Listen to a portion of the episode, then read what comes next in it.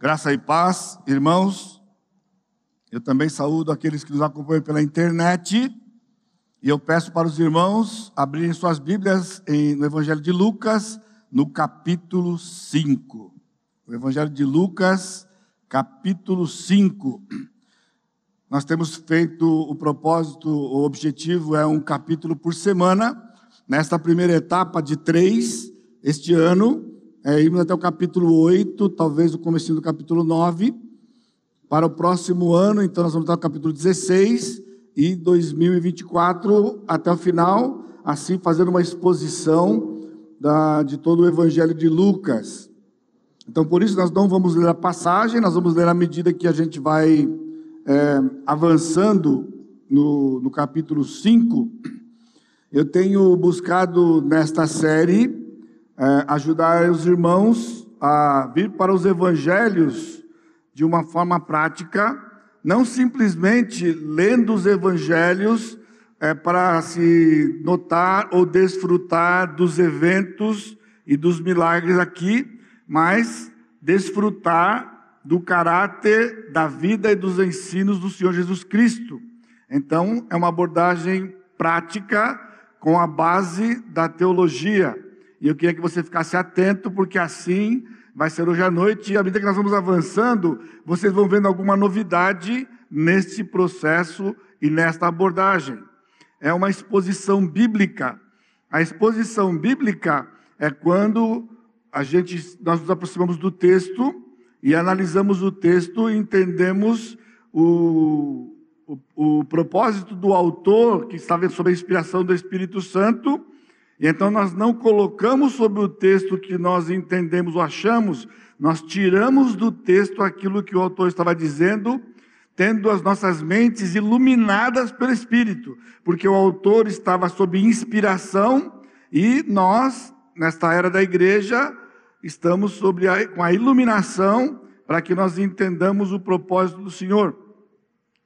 E isso pode ser feito num texto pequeno, como já fiz no passado, pegando cada bloco desse, nós temos cinco blocos no nosso texto de hoje. Ou como sendo um capítulo inteiro, ou mesmo um livro inteiro, né? A exposição é o método bíblico por isso. Não importa o tamanho, o processo, a abordagem é exatamente a mesma. Só que a diferença é a quantidade de material para que a gente consiga sintetizar isto e normalmente numa frase.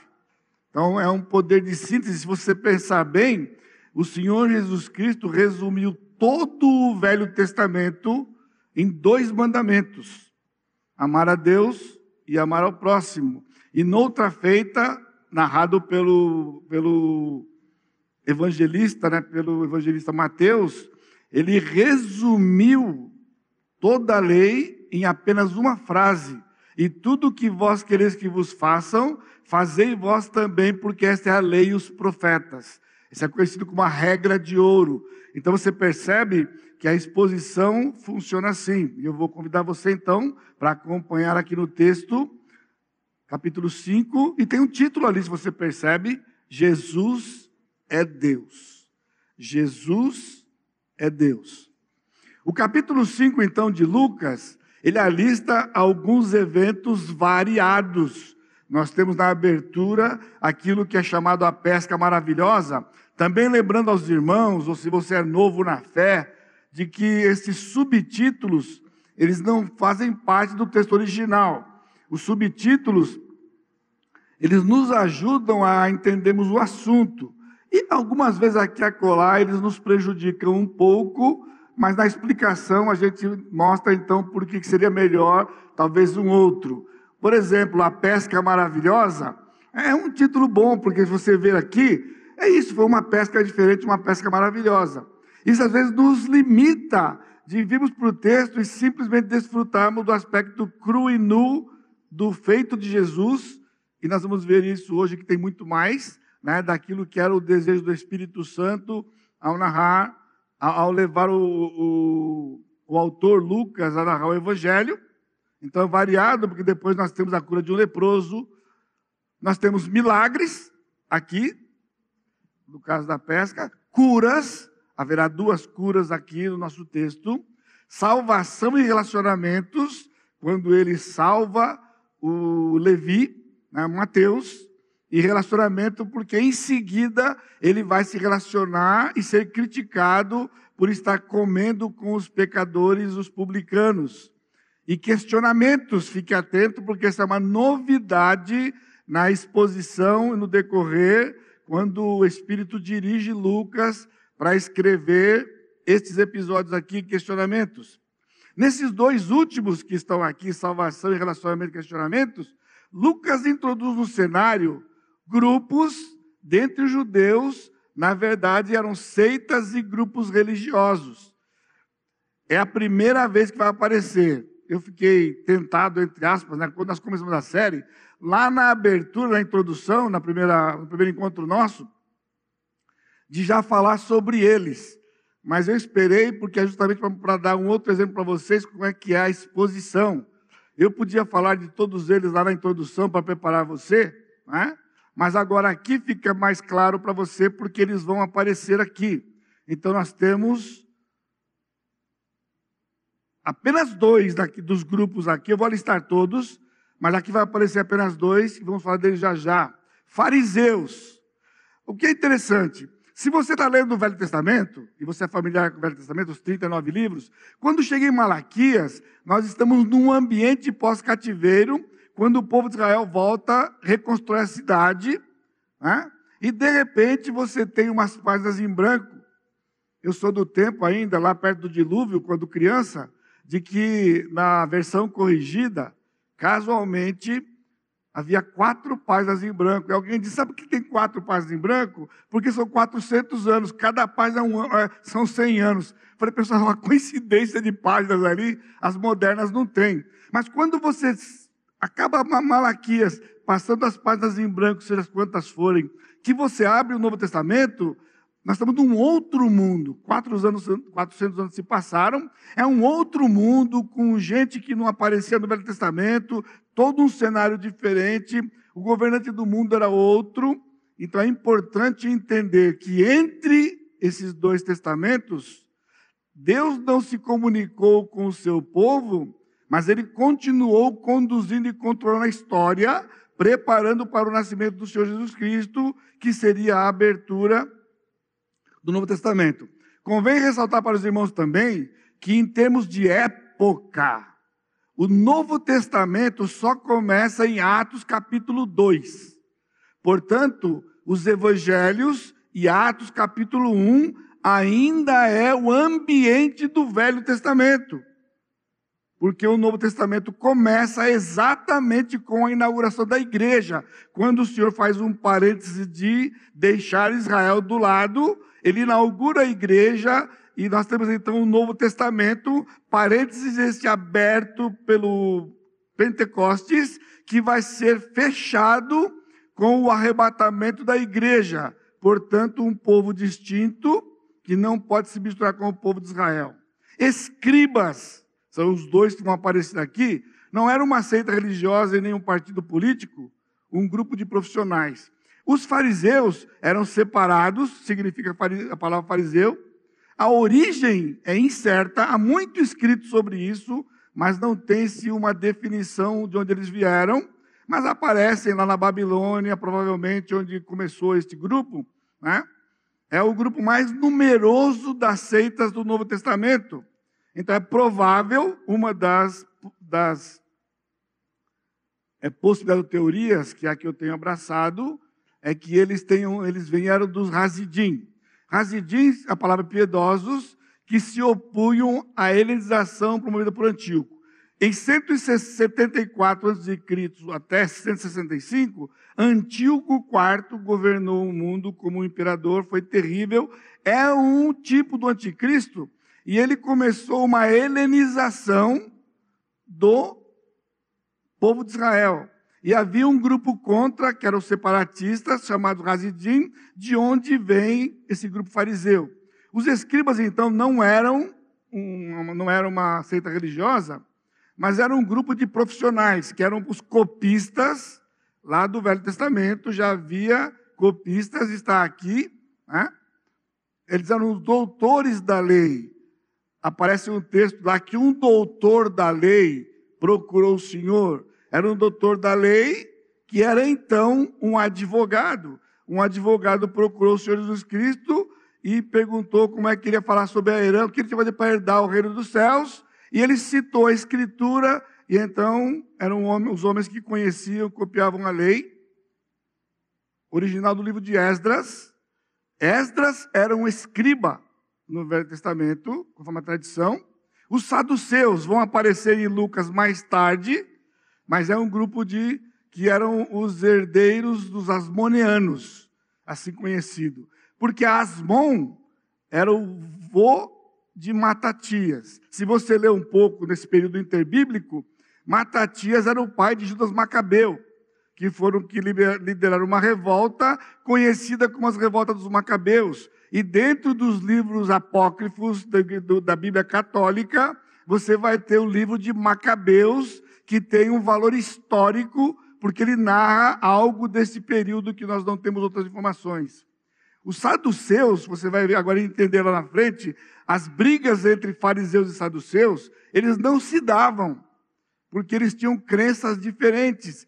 Os saduceus não criam na ressurreição, não criam na providência de Deus, não criam na existência da alma, nem na existência dos anjos, nem do céu, nem do inferno. Eles criam apenas na lei escrita. Já os fariseus, eles entendiam que toda a tradição oral do Talmud, por exemplo, também fazia parte da lei. E Cristo os confrontou, certa vez, nós vamos ver lá na frente, quando eles estavam desonrando os pais, ou seja, passando por cima da lei do Senhor, por conta de uma tradição que vinha de que se ele dedicasse aquilo para o Senhor, ele não podia mexer para nada além do que ele tinha dado.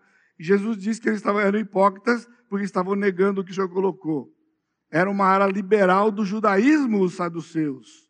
O sinédrio, que a gente vai ouvir muito, que foi lá, que julgou Jesus, assim por diante, basicamente eram compostos dos fariseus e saduceus. Dos saduceus vinha a ala sacerdotal. Essênios, havia cerca de 4 mil, eu mencionei para vocês esse grupo, que é uma provável é, origem de João Batista, porque este grupo ele era contra o sacerdócio e a corrupção que havia em Israel, e eles foram para o deserto para poder manter a pureza do judaísmo. Herodianos, pelo nome, dá para você saber que eram da família de Herodes, e os zelotes, se você também lembrar, dentre os discípulos, aguarde semana, não falta domingo que vem, capítulo 6. O Senhor vai escolher os discípulos e um deles é um zelote. O zelote era o revolucionário. Você imagina entre os discípulos um revolucionário. Eu não vou nem dar o nome de hoje para esse grupo, porque não vem ao caso. E eles recusavam a pagar o seu imposto a Roma. No caso dos zelotes, eram contra Roma e os cobradores de impostos e assim por diante. Agora veja, embora a divisão de capítulos e versículos vieram mais tarde e não estão nos textos originais, nós podemos notar, à medida que nós lemos e estudamos, a intenção do Espírito na inspiração.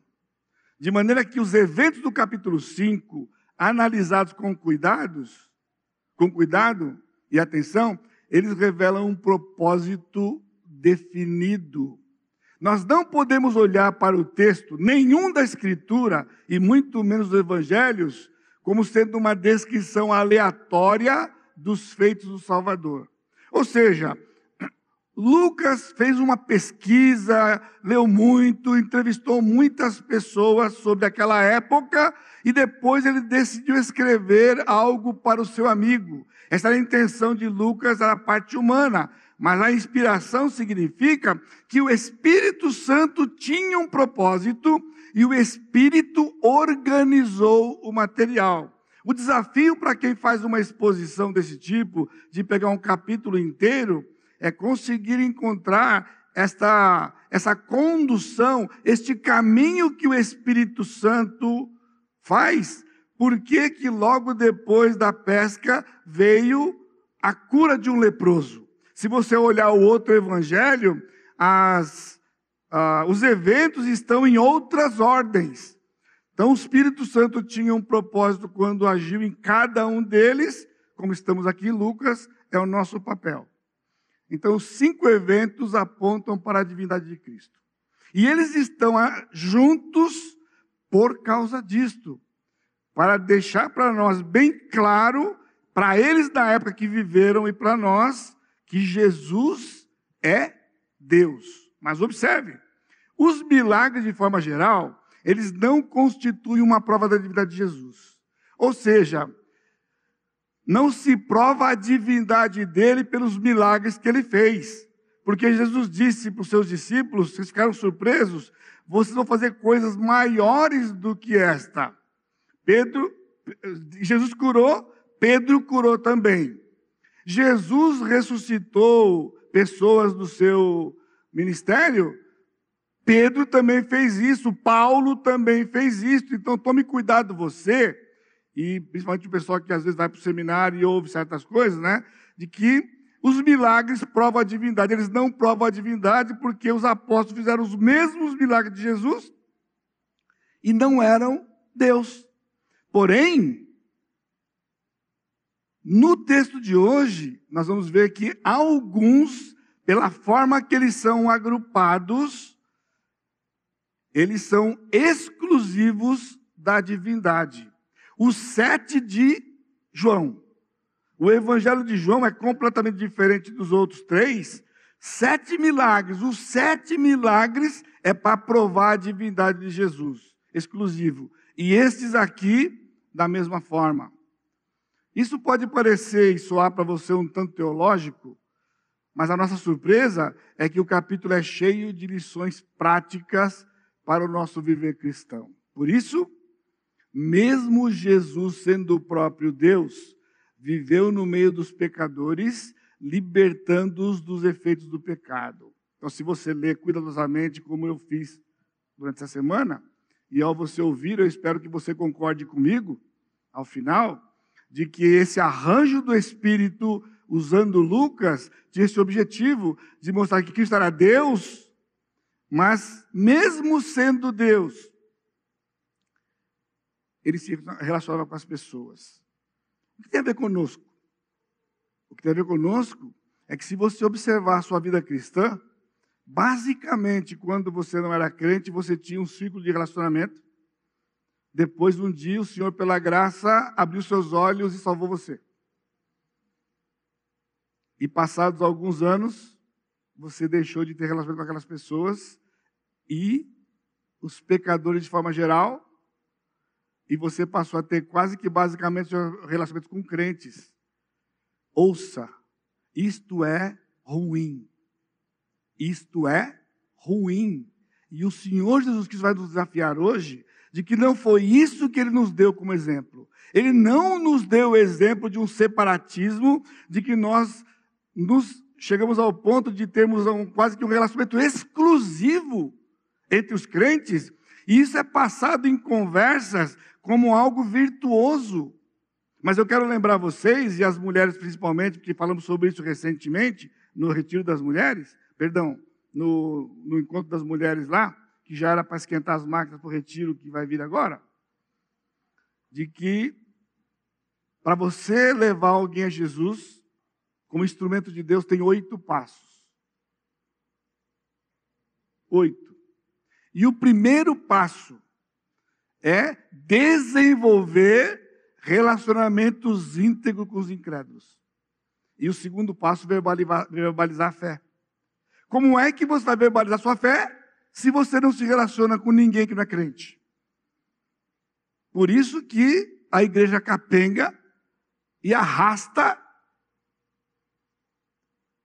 onde nós temos basicamente nossos relacionamentos entre crentes. Então eu espero que você seja desafiado. Essa foi uma das minhas grandes lutas como pastor. Você imagina como pastor o meu relacionamento.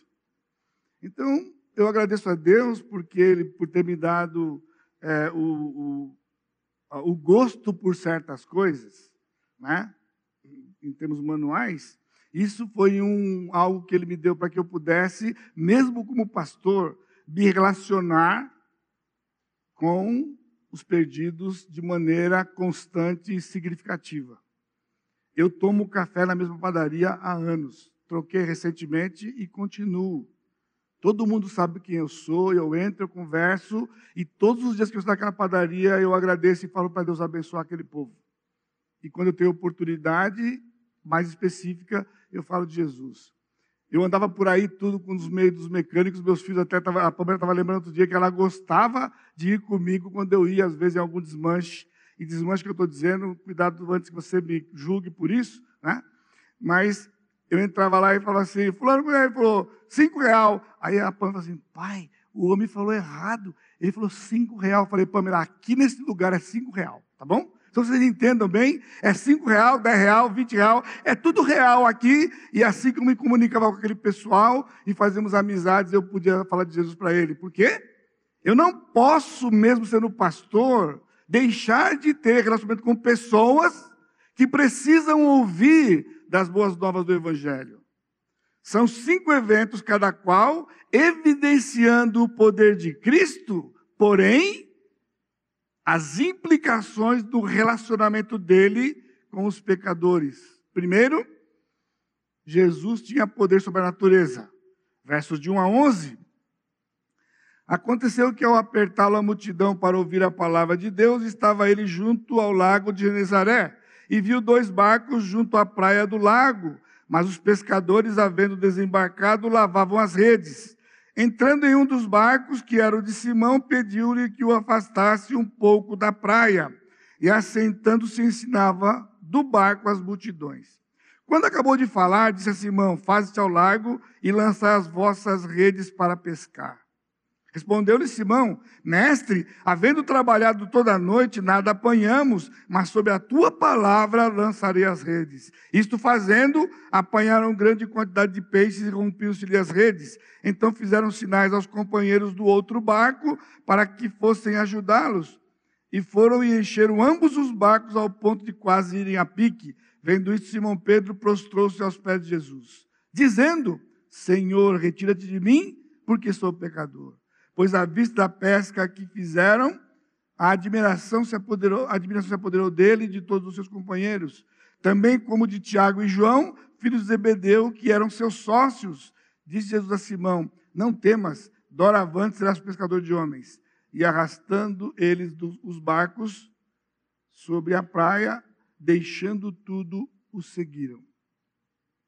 Você lê o texto em casa e você fala: que coisa, eu queria ver isso de perto. Naquele The Chosen lá, né, tem um episódio para esse tempo aqui. Ali é uma especulação. É uma especulação, né, de que Pedro estava endividado e por isso Jesus fez isso aqui. Eu não posso dizer que era isso, porque o texto não diz, mas tem coisas que eu posso dizer para você sobre isto. É uma narrativa exclusiva de Lucas. Você não encontra em Mateus, não encontra em Marcos, não encontra em João esse momento aqui. Jesus era sensível e observava as pessoas. Olha o versículo 2, ele viu dois barcos. Ou seja, Jesus não chegou lá simplesmente para exibir um milagre para aquele pessoal e trazer um monte de peixe, trazer um cardume de peixe tão grande que enchesse os dois peixes os dois barcos. O Senhor estava andando para lá, intencionalmente. Intencionalmente, porque havia uma multidão que precisava ouvir da palavra de Deus. Você precisa ser intencional de ir aonde tem perdido.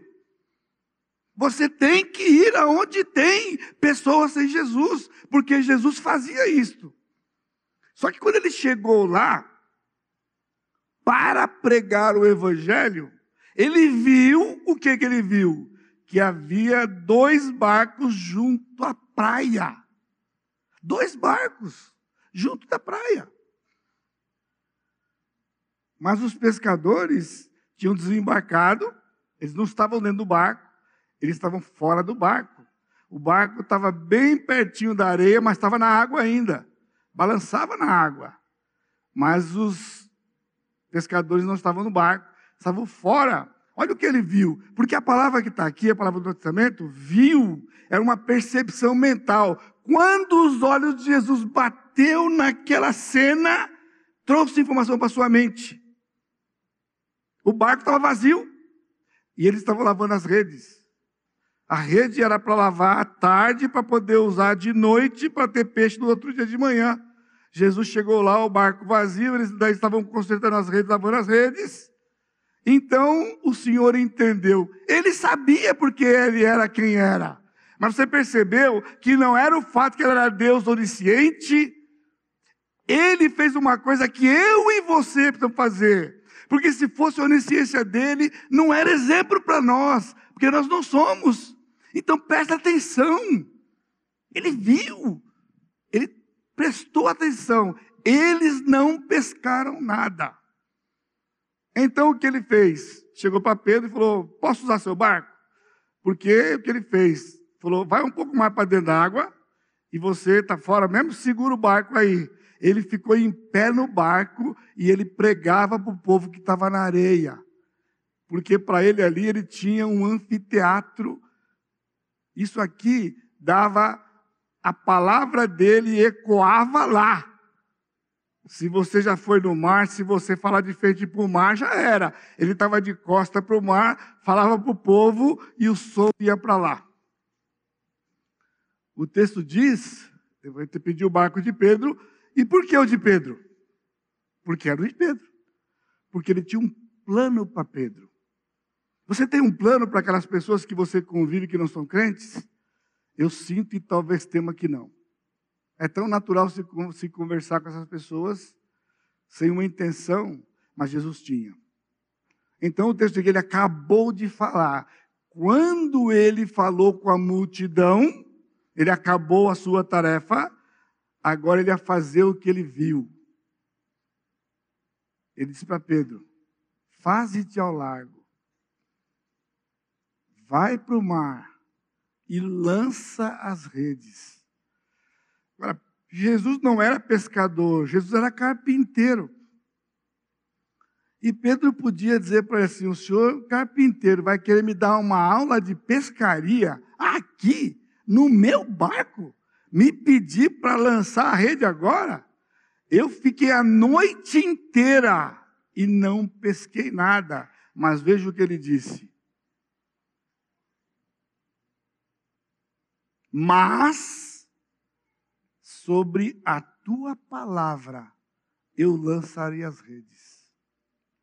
Agora aqui não era uma aula de pesca, era uma questão de obediência. O Senhor mandou e ele obedeceu. Você está ouvindo? O Senhor mandou e ele obedeceu. O Senhor mandou e nós temos que obedecer. Não fica questionando o Senhor que não vai dar boa coisa. Não vai dar boa coisa. Por mais óbvio que pudesse ser, Jesus sabia que ele não tinha pescado nada. O texto que você leu, né? Nós não temos murmuração nem discussão. O Senhor não entrou numa discussão com Pedro. Escuta, tá, não, seguinte, vai lá e joga a rede. Então, na hora, Pedro disse: Tá bom, eu não pesquei nada a noite toda, mas o Senhor mandou, eu vou fazer. Quando então o Senhor fez o que Pedro não sabia. O Senhor trouxe os peixes para a rede. Eles lançavam a rede onde eles acham que tinham peixe. Você quer ensinar pesca para Jesus? Você não tem noção.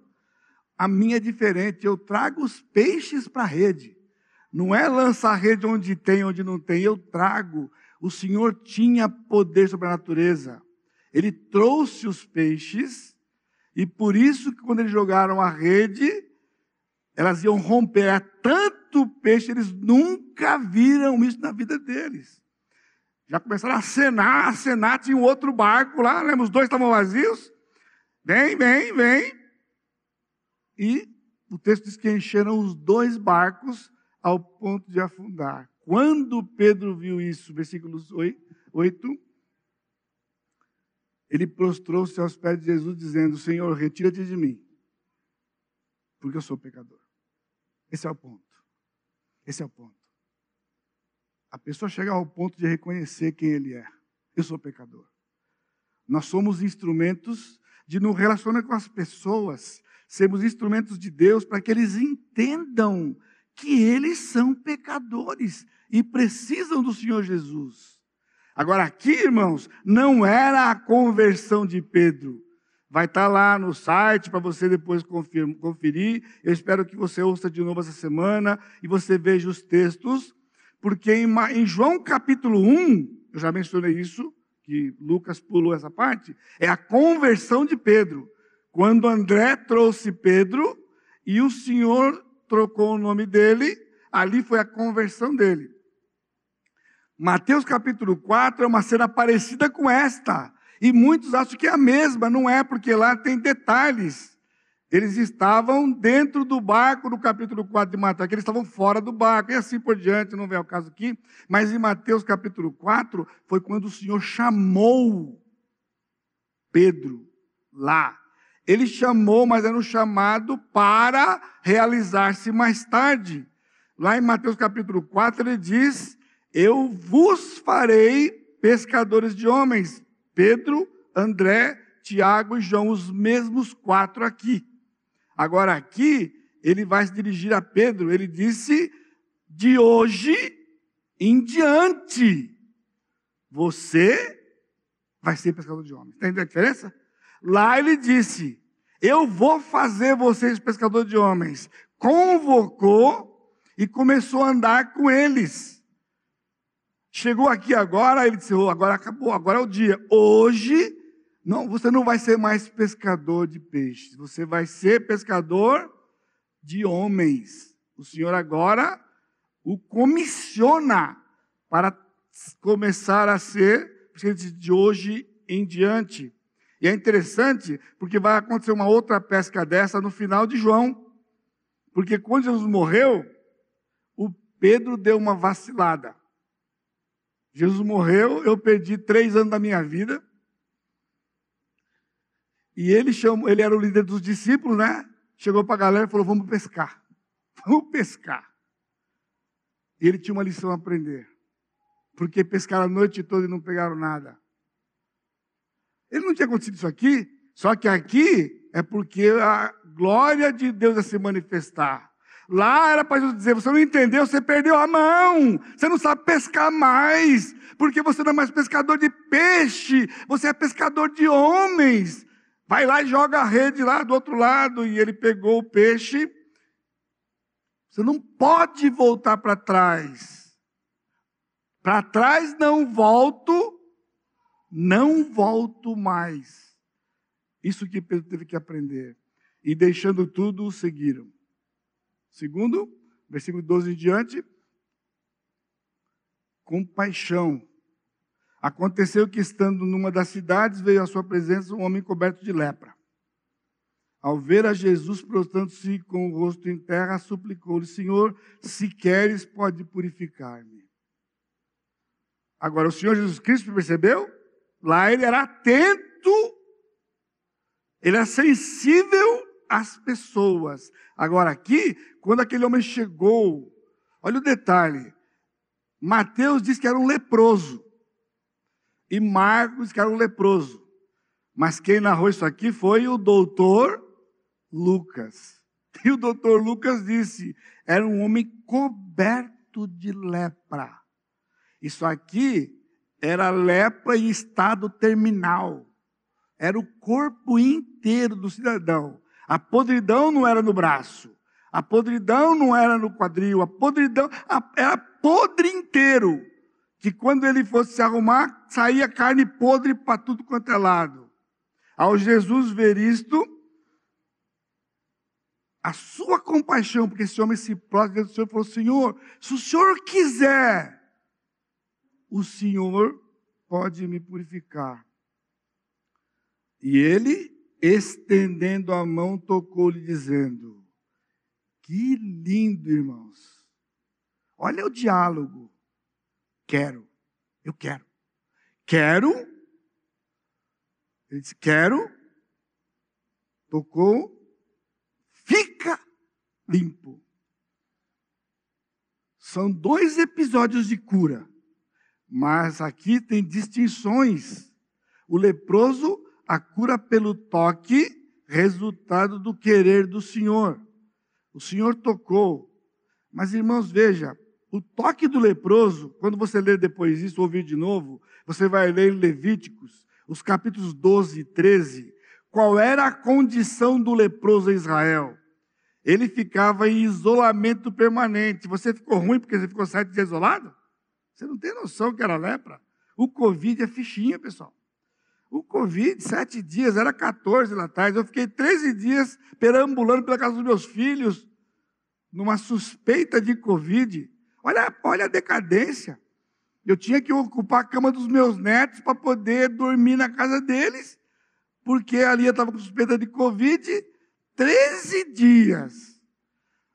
A vizinha ficou se condoendo de mim, porque eu chegava de manhã, botava uma cadeirinha lá na calçada, sentava na calçada ali na porta, lá, e eu, oi, você quer um cafezinho? Eu quero. Sair ela lá com aquela parafernália toda e higienizava toda aquela xícara, pegava com a luva, trazia a xícara, deixava lá na... Eu me sentia um leproso, deixava lá na cadeirinha. Eu pegava a xícara, bebia o café. A vizinha falou assim para mim, vizinha de frente, dona Silvia, disse: Pastor, eu tenho um lugar aqui num quarto, preciso ficar aqui mais perto. Porque dali eu saía, só de noite que eu voltava, ficar mais meia hora lá. Treze dias. O imundo aqui, o leproso, ele vivia fora. E quando alguém se aproximava dele, ele gritava: Covid, Covid! E a pessoa tch, vazava rapidinho, porque pegava, era contagiosa a coisa, matava. Números 19, 22. Quem tocasse um imundo ficava imundo. Olha que maravilha. O Senhor tocou. Mas a lepra não vinha para ele. O seu poder, a sua pureza, limpava o leproso. Alguém vem para você? O que ele tem é pior do que a lepra. Irmão, você pode tocar o pecador. Viu? Você pode, menos se ele tiver com Covid. Com Covid, não. Mas se ele não tiver Covid, você pode tocar, pega na mão, fala um oi para ele, conversa com ele, porque o seu toque, a palavra que vai sair de você, tem poder para curar aquilo, porque é do Senhor, e ele não será mais um pecador perdido, ele será como você e eu, um pecador redimido. Mas o segundo episódio que nós vamos encontrar aqui a partir do versículo 17, ora aconteceu que num daqueles dias estava ele ensinando, achavam-se ali assentados fariseus e mestres, eles apareceram aqui, escribas e fariseus. Versículo 18: Vieram então os homens trazendo um leito, num leito um paralítico o senhor está lá pregando na sinagoga, e de repente ele começa a ver, começa a cair uns negocinhos lá de cima, abriram o teto. Os amigos desse camarada desceram no leito e marcaram o lugar certinho que Jesus estava, e o leito desceu na frente de Jesus. Na frente de Jesus. Agora, aqui, este relato é porque ele tinha o poder sobre o pecado, lá no leproso, sobre os efeitos do pecado, porque o pecado entrou no mundo e trouxe a doença. Não era o pecado do leproso, era o pecado de Adão que entrou e fez esse estrago todo. E Jesus veio com o poder para desfazer isto. Mas muito mais do que curar, esse povo hoje está equivocado, porque eles querem curar pessoas e não cura a alma. E ficam botando no relatório que fulano foi curado. Jesus curava o corpo, mas sobretudo curava a alma. A única exceção foram nove leprosos. E tem uma, uma razão lá, porque ele curou dez, e eles ficaram tão satisfeitos que receberam a cura, e ó, esse povo não lê a Bíblia. Isso aconteceu no dia de Jesus. 90% nunca mais voltou. E continua sendo até hoje. Supostamente curar alguém, o cara desaparece. Some, mas está no relatório. Não, Jesus não tinha relatório. Um voltou. E ele disse: Por que você voltou? Cadê os outros nove? Foram embora. E ele salvou. Esse camarada recebeu algo que vai para a eternidade. Esse é o que o Senhor faz através de nós. E então, quando ele, versículo 19, 20, né? quando Jesus viu a fé, olha que interessante, o pessoal fica aquela onda, ah, você não tem fé, você não foi curado, você não tem fé, eu vou lá de novo, olha, tem fé, aí não acontece nada, você não teve fé. Interessante que o pastor nunca admite que a fraqueza é dele. Ele joga no moribundo. O camarada está mal, está mal, mal. E ainda recebe o peso, não tem fé. Onde na Bíblia não tem. Jesus viu a fé dos amigos do camarada de a todo aquele sacrifício de abrir o telhado, descer o camarada lá fazer força, porque eles sabiam que Jesus ia fazer alguma coisa. A sua compaixão era conhecida. Então o que ele disse para aquele camarada, vendo-lhes a fé, ele disse ao paralítico: Homem, estão perdoados os teus pecados. Pronto. Quando os escribas e fariseus escutarem você está blasfemando, como é que é esse negócio de perdoar pecados? Só Deus pode perdoar pecados. Agora, qual fé que Jesus viu naquele camarada? Porque o pessoal está dizendo hoje, está vendo? Jesus viu a fé. Pessoal, Jesus viu a fé que Jesus deu. Ele não viu a fé do camarada, dos amigos dele. Foi ele quem moveu aqueles camaradas. Porque quando o camarada chegou lá, que viu aquela multidão, como qualquer pecador, ia chegar para o amigo e falar assim: amigo, eu sinto muito. A gente trouxe você aqui, filho. Aí, ó. Aí, ó. Não tem jeito de entrar aqui, não. Não tem jeito de entrar aqui, não. Infelizmente, vou voltar para casa. E tem outro dia. Mas o Espírito falou no coração deles. Você não pode passar por aqui, mas você pode subir. Foi o Espírito que disse. E eles subiram e desceram. A fé que o Senhor deu. E eles então trouxeram o seu amigo, perdoados os pecados. Os escribas reagiram. Aí o Senhor fez um trocadilho, versículo 24. Mas para que saibais que o Filho do Homem tem sobre a terra autoridade para perdoar pecados, disse ao paralítico: Eu te ordeno, levanta-te, toma o teu leito e vai para a tua casa. Interessante a discussão, né? Eu tenho poder para poder perdoar pecados. O Senhor veio de propósito para poder levantar aquele coração duro daqueles homens lá, que conheciam a Escritura, conheciam, mas não entendiam que foi Jesus que escreveu tudo aquilo. Então, quando eles falam assim, como é que você pode perdoar pecados? Tá bom, o que, que para você prefere? Você prefere que eu perdoe o pecado ou que eu cure o camarada? Qual é a diferença para vocês? Não tinham resposta. Bom, então o que você quer saber? Para que vocês saibam que eu tenho poder para perdoar pecados, falou para o camarada: levanta, pega o teu leito e vai embora. E o camarada levantou, pegou o leito e saiu. Não precisou mais dos amigos dele. E no texto tem um detalhe falando o seu pequeno leito. Era uma maca, toda desconfortável para o paralítico. Pega a sua cama e vai. Porque ao Jesus ter feito isto, ele não somente foi curado da paralisia, mas ele foi curado do grande mal que ele tinha desde que ele nasceu o pecado. O pecado. A cura foi imediata. Ele não teve que aprender nada de novo. Seguinte, ó, você vai sair mancando, mas fica, ó, acredita, tá bom? Acredita, viu? Você vai mancar um pouquinho só, ó, mas cada dia vai melhorar um pouquinho, tá? daqui a pouco você está andando. Não, camarada, e outro detalhe, ele saiu andando com peso. Ele pegou a maca, ele teve que levar a maca. Ele tinha força nos pés para aguentar o seu próprio corpo e aguentar a maca. Eu sei bem o que é isso. Porque o meu quadril velho do lado esquerdo aguenta o meu corpo, mas se eu pegar um peso, arrasa tudo. Porque aí é o meu peso mais o que eu estiver carregando, então eu não posso pegar peso. Olha a decadência total. Tudo bem, não tem problema. Nada que um remedinho não, faça, não, não, não resolva, pelo menos temporariamente. Jesus tinha poder sobre o pecado, mas ele tinha compaixão. Irmãos, nós estamos cercados de pecadores, mas nós carecemos da compaixão de Jesus.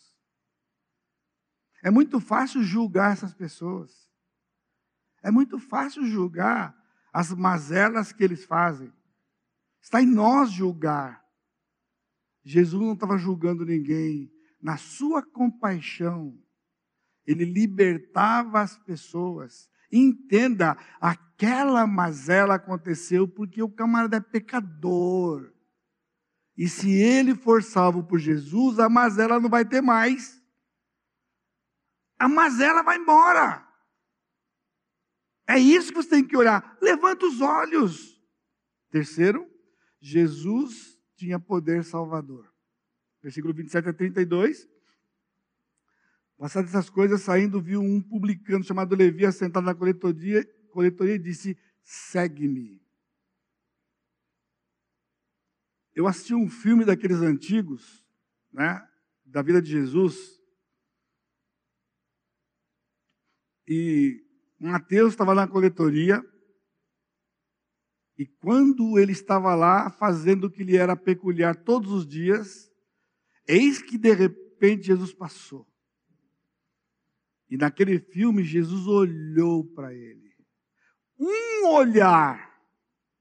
Um olhar. Vocês vão cantar mesmo aquele hino hoje? Pois é. Presta atenção no hino que vai ter depois o seu maravilhoso olhar. Ele olhou para Mateus e disse: segue-me. Nada além disso. Um olhar e um verbo no imperativo. Uma ordem do Senhor. E Mateus se levantou e largou tudo na coletoria. Eu comecei na minha, na minha jornada de contador fazendo nota eu era notista, não era nortista, eu era notista. Eu tenho um calo no dedo até hoje, de tanta nota que eu emiti, era a caneta tinteiro, e depois para a caneta esferográfica. E depois que eu, que eu emiti as notas, os contadores aqui, hoje é tudo eletrônico, que belezinha. Na época era tudo no carimbo. Era não incidência, tinha o carimbo da não incidência. Era isento, tinha o carimbo de isento. Do IPI era um carimbo. Era um monte de carimbo naquela. Pá, pá, pá, pá, pá. Eu pegava centenas de notas e ficava lá. Pá, pá, pá, pá. Um negócio entediante. Aí eu assisti uma vez um desenho animado lá que tinha uma musiquinha.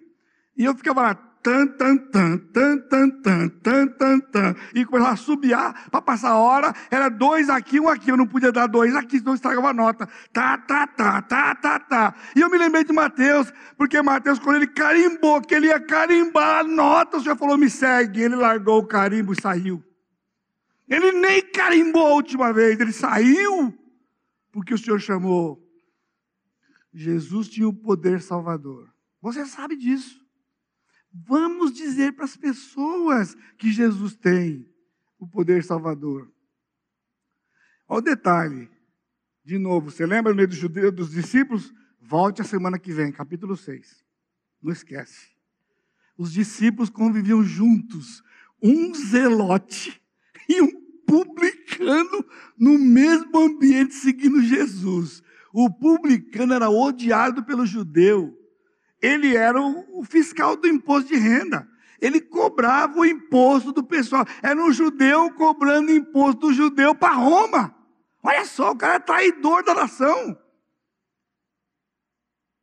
Jesus foi salvar esse camarada. Esse camarada, tem tanta gente para o senhor salvar, vai salvar esse?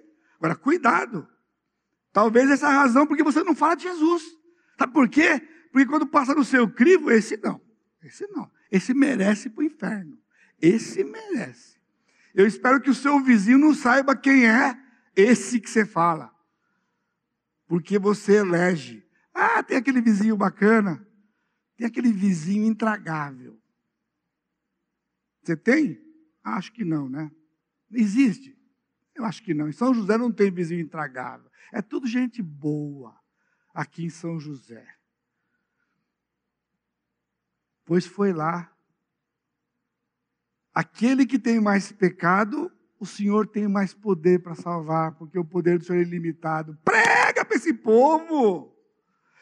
Conversa. Fica perto. Puxa assunto. A salvação é por conta de Deus. Mas a nós ele nos deu nos relacionarmos com essas pessoas. Aí o que aconteceu logo em seguida, versículo 29? Então lhe ofereceu Levi um grande banquete. O cara acabou de se converter, o cara cheio da grana, fiscal. Você imagina? Naquela época o fiscal já tinha grana. Fiscal já era um cara cheio de grana. Fiscal do, da Receita Federal, o pessoal tem dinheiro, pessoal. Fiscal da Receita Federal tem. O Levi tinha. Já chegou na casa dele, reuniu a galera, quem? Os fiscais todos. Olha só, que loucura. Não bastava um, ele trouxe um monte. Agora, as pessoas que trabalham com você, você traz? Levi trouxe.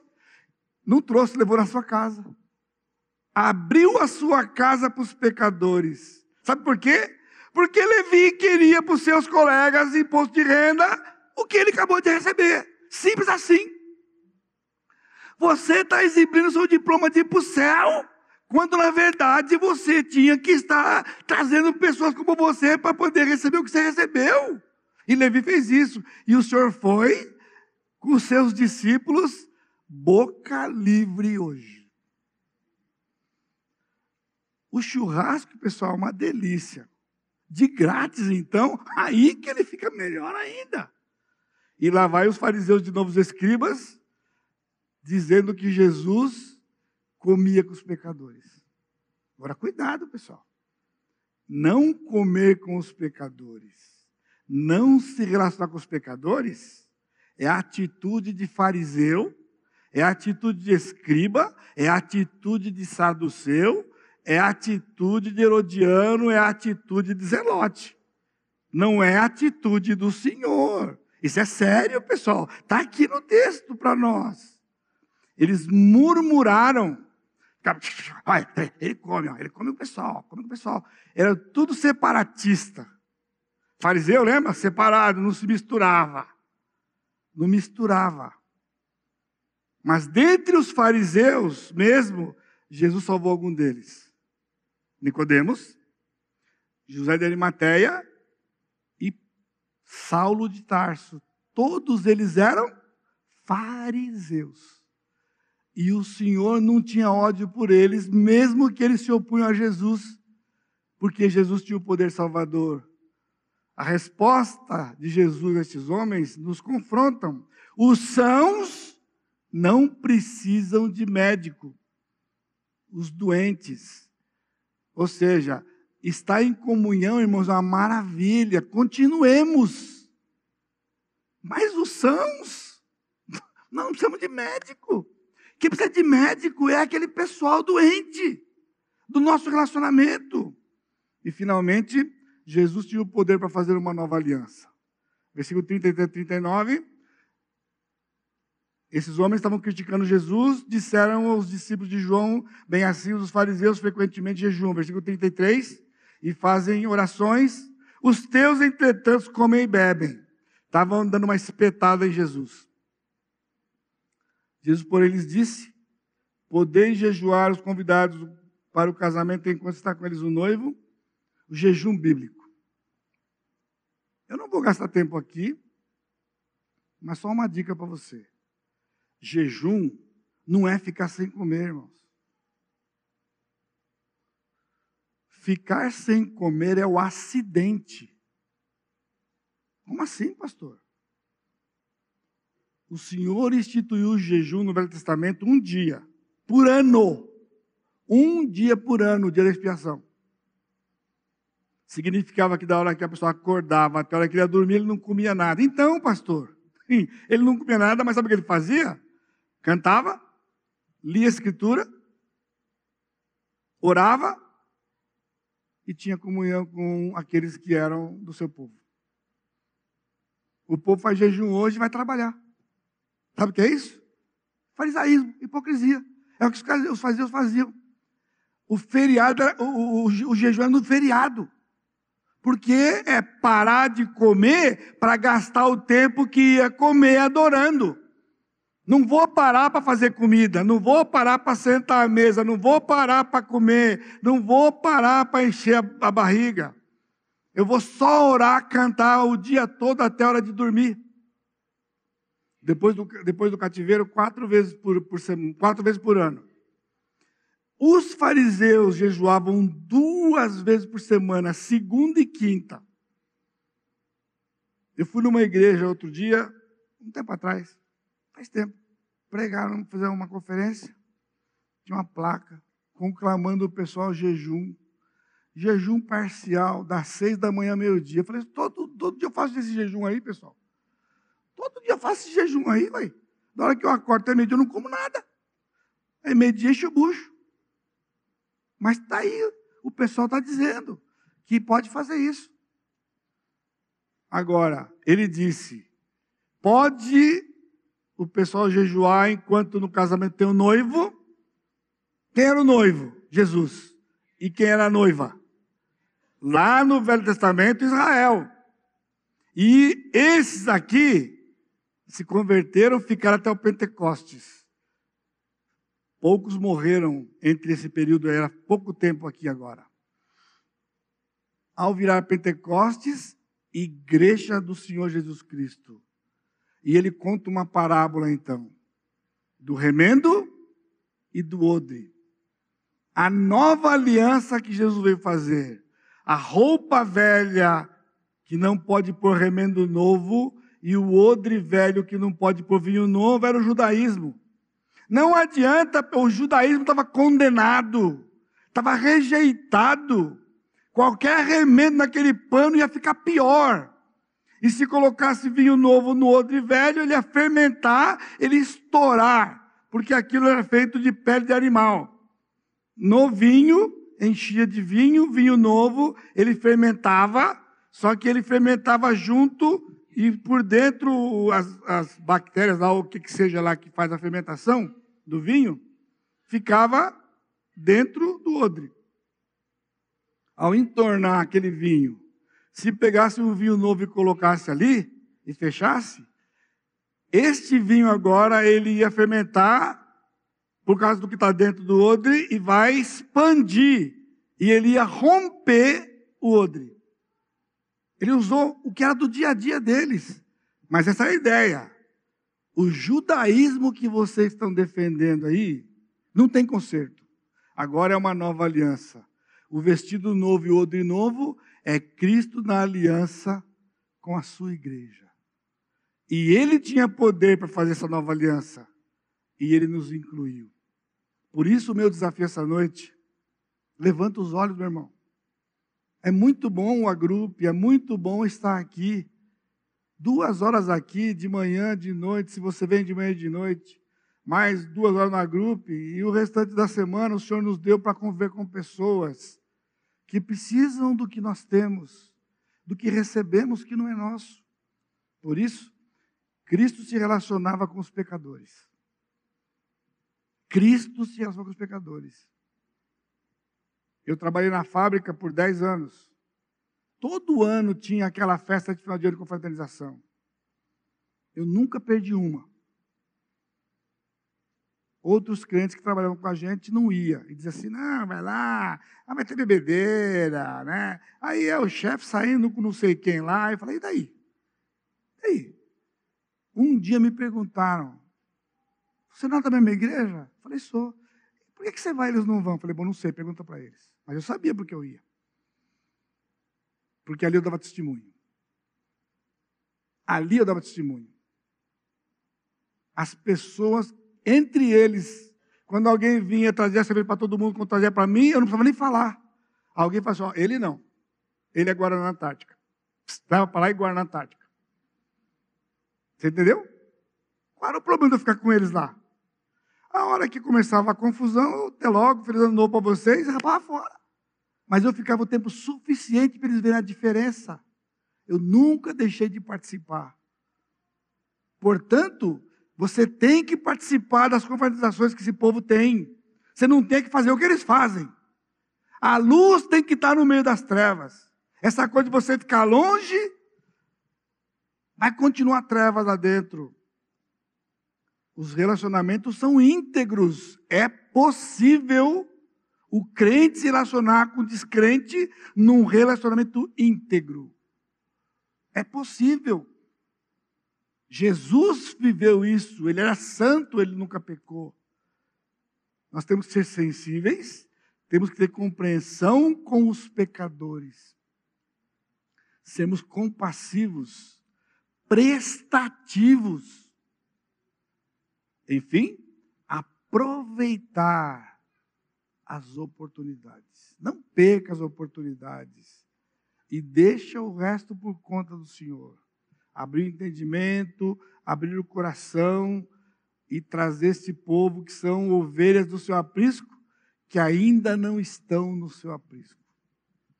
Um dia alguém falou para você, e você precisa falar também. Sai do casuísmo, irmãos. Sai do casuísmo. Vamos ser intencionais. Há muitas oportunidades. Por isso Jesus vivia no meio deles. Jesus estava com seus discípulos? Sim, mas o Senhor ia para as multidões, seus discípulos juntos. Tomaram dura, lá na frente vai acontecer. As crianças vieram, os discípulos, pô, oh, está atrapalhando o mestre aí. Já tomaram a dura. Tipo, não é assim que funciona, não. Pessoal, esse pessoal está com fome, senhor. Despede todo mundo, vai anoitecer.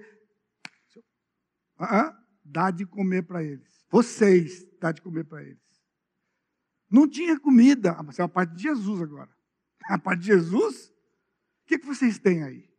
Aguarde lá na frente. Não falta não, tá bom? Não falta não. Curva sua cabeça. Amado Deus, te agradecemos pelo teu amor para conosco. Mais uma vez, de nos desafiar, nos lembrar da vida, da obra do nosso Senhor Jesus Cristo, o seu amor pelos pecadores, seu envolvimento, relacionamento nos desperta, Pai, desperta o teu povo. O Senhor tem planos, o Senhor tem aqueles que pertencem ao Senhor, que precisam ser alcançados. Nós somos a rede, mas a rede está furada, Senhor, está precisando consertar. Os peixes estão escapando, não do Senhor, nós estamos aqui hoje porque nós queremos ser consertados para sermos redes úteis nas tuas mãos, Pai. Redes úteis para que o Senhor cumpra a obra que o Senhor planejou. E toda glória, toda honra e todo louvor é exclusivamente teu. Que a graça do Senhor Jesus Cristo, o amor de Deus Pai, a consolação do Espírito Santo seja com todo o teu povo, hoje e sempre. Amém, Senhor.